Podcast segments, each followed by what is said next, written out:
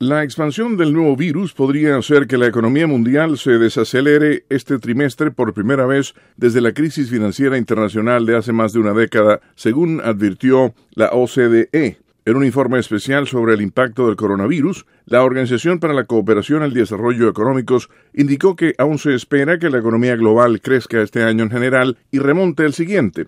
Sin embargo, redujo sus previsiones de crecimiento para el presente año 2020 en medio punto porcentual al 2.4% e indicó que la cifra podría llegar al 1,5% si la epidemia se alarga y se expande de forma generalizada. La última vez que el PIB mundial se redujo de un trimestre a otro fue a finales de 2008, en plena crisis financiera.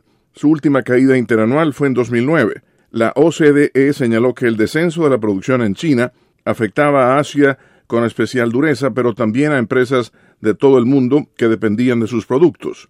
El organismo instó a los gobiernos a actuar con rapidez para evitar los contagios y restaurar la confianza de los consumidores. La OCDE, con sede en París y que asesora a las economías desarrolladas, indicó que el impacto de este virus es mucho mayor que el de brotes previos porque la economía global se ha vuelto considerablemente más interconectada y China juega un papel mucho mayor en la producción global, el turismo, el comercio y los mercados de materias primas. Con la nota económica desde Washington, Leonardo Bonet, Voz de América.